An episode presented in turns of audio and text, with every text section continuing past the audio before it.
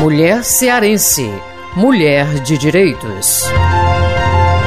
Quando a gente fala sobre mulher, nós estamos falando sobre um ser muito especial que costuma desempenhar várias atividades na sua vida. A mulher ela exerce o papel de profissional, exerce o papel de esposa, de mãe, de filha, muitas vezes de psicóloga, de professora. Eu considero a mulher um ser humano muito especial, muito completo, porque ela consegue desempenhar esses papéis de uma maneira muito tranquila, porque ela tem a capacidade de assumir todas as responsabilidades inerentes a cada papel desse que ela exerce. Mas falar sobre mulher também requer uma atenção especial a partir do momento em que a mulher ainda sofre algum tipo de discriminação.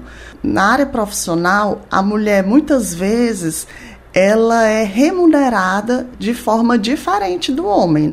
Muitas vezes ela desempenha o mesmo papel, ela se dedica tanto quanto o homem, até algumas vezes ela desempenha o seu papel de maneira mais eficiente, mas ainda assim é remunerada de forma diferente.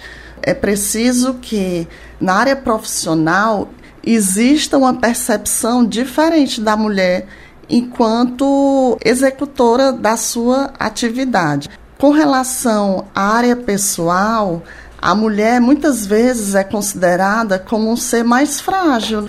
O homem é visto como aquele provedor, aquela fortaleza. E outro ponto também que eu acho que a sociedade precisa olhar para a mulher é com relação às agressões que a mulher sofre, muitas vezes verbais, seja no trânsito, inclusive, muitas vezes a gente vê alguém xingando uma mulher que está na direção, porque diz que mulher não dirige bem, que mulher é amarrada, como o cearense costuma dizer.